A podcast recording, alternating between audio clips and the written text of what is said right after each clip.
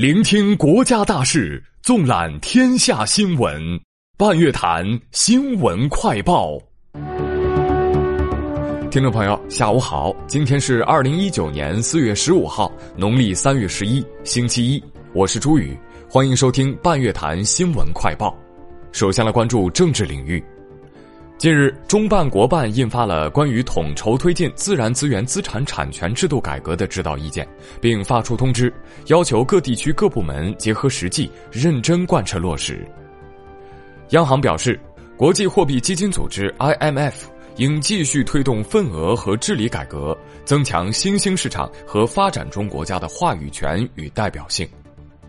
第十七届中国国际人才交流大会在深圳启幕。来自五十多个国家和地区的四千多家专业机构和组织，四万余名海内外政府代表、专家学者、高端人才应邀参展参会。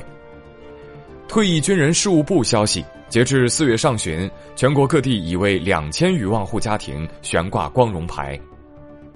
自然资源部、中国银保监会印发通知，全国不动产登记机构与金融机构将互设不动产抵押登记和抵押贷款便民服务点。不动产抵押登记可一站式办理。国家医保局公布条例，拟将医疗监管纳入社会信用体系。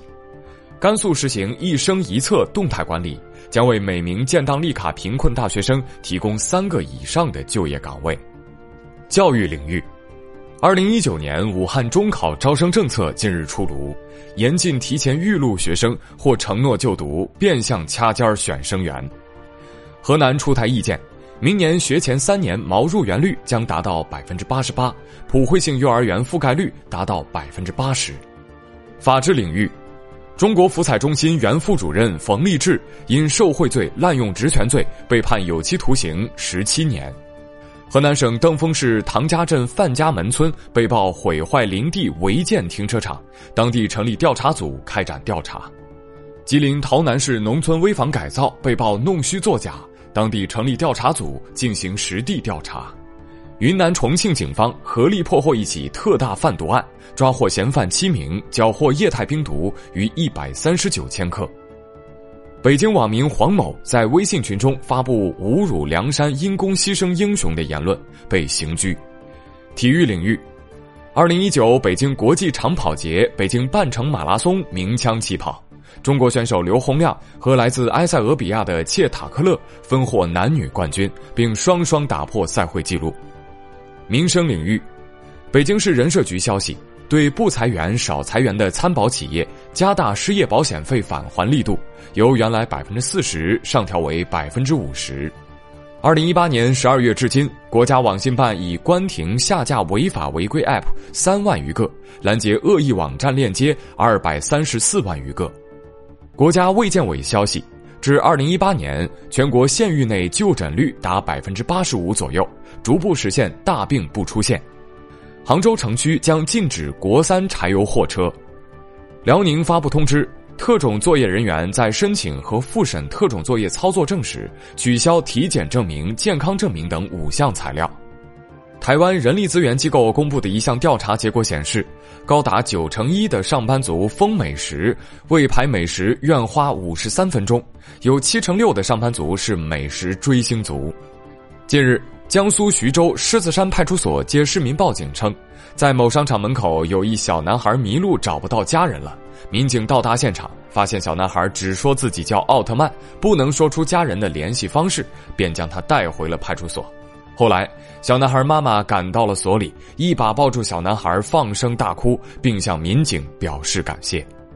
北京世园会开幕在即，园区十三号进行了约三万游客的半负荷压力测试，这是世园会园区首次迎接普通游客，对测试园区正常运营意义重大。北京市统计局发布的数据显示，二零一九年一季度，北京市消费者信心指数升至一百一十九点三，创五年来新高。一女子在内蒙古乌海湖边捕捉红嘴鸥并合影，被行政处罚。十三号，中国唯一一只雌性斑鳖在苏州动物园进行第五次人工受精后死亡，全球幸存斑鳖仅剩三只。四川宜宾一居民楼发生火情，一名九十五岁老人被困。消防员何健将老人抱在怀里跑出火场，因营救及时，老人没有大碍。国际方面，美国总统特朗普在其社交媒体上表示，他与朝鲜最高领导人金正恩的个人关系非常好，并表示美朝了解彼此立场，对举行第三次领导人会晤有益。古巴国务委员会主席兼部长会议主席迪亚斯卡内尔说：“美国对古巴采取的种种行为，使本不牢固的古美关系倒退至最坏程度。”阿富汗塔利班十二号宣布发动春季攻势，十二号至十三号，阿富汗多地遭到塔利班武装的袭击，造成数十人伤亡。俄罗斯外长拉夫罗夫说：“俄罗斯和美国正在符合双方利益的领域开展合作。”恢复了反恐对话，两国军方在叙利亚消除冲突的机制正在发挥作用，且颇有成效。委内瑞拉总统马杜罗在首都加拉加斯表示，将于年内把伪国家民兵队伍规模扩充到至少三百万人，并致力于从法律上强调民兵的地位。印尼总统选举竞选活动正式结束，从十四号起进入为期三天的冷静期。期间禁止任何形式的竞选造势和民调发布活动。国际足联主席因凡蒂诺发表声明，呼吁足球世界对球场上的种族主义行为采取零容忍的态度，并且在必要的时候，裁判可以取消比赛。澳大利亚墨尔本发生枪击案，多人受伤。